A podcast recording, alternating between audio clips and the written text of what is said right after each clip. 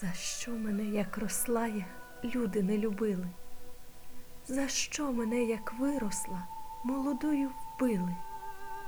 За що вони тепер мене в палатах вітають, царівною називають, очей не спускають з мого цвіту, дивуються, не знають, де діти. Скажи мені, мій братику, королевий цвіте, я не знаю, моя сестро. І цвіт королевий схилив свою головоньку червоно рожеву до білого, пониклого личенька лілеї. І заплакала лілея росою сльозою, заплакала і сказала, брате мій, з тобою ми давно вже кохаємось.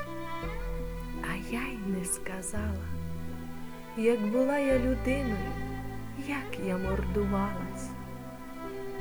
Моя мати, чого вона, вона все журилась і на мене, на дитину дивилась, дивилась і плакала.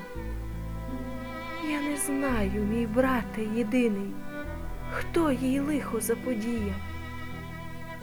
Я була дитина, я гралась, забавлялась, а вона все в'яла. Та нашого злого пана кляла, проклинала, та й умерла.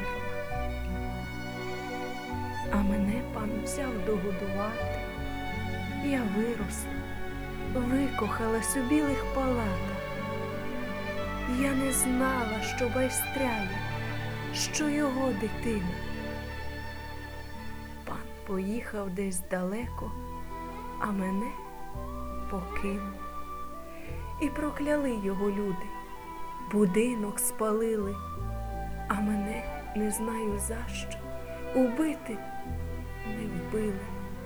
Тільки мої довгі коси остригли, накрили острижену ганчіркою ще й реготались. Жиди навіть нечисті на мене плювали. Отаке то, мій братику, було мені в світі. Молодого, короткого не дали дожити люди віку. Я умерла зимою під тином, а весною процвіла я цвітом при долині цвітом білим, як сніг білий, аж гай звеселила. Зимою люди, Боже мій, в хату не пустили, а весною, мов на диво, на мене дивились, а дівчата заквітчались і почали звати лілеєю снігоцвітом. І я процвітати стала в гаї і в теплиці і в білих палатах. Скажи ж мені, мій братику, королевий цвіт, нащо мене Бог поставив цвітом на сім світі? Щоб людей я веселила, тих самих, що вбили мене й матір? Милосердий, святий Боже, милий заплакала лілея, а цвіт королевий схилив свою головоньку червоно рожеву на білеї, пониклеї, личенько лілей.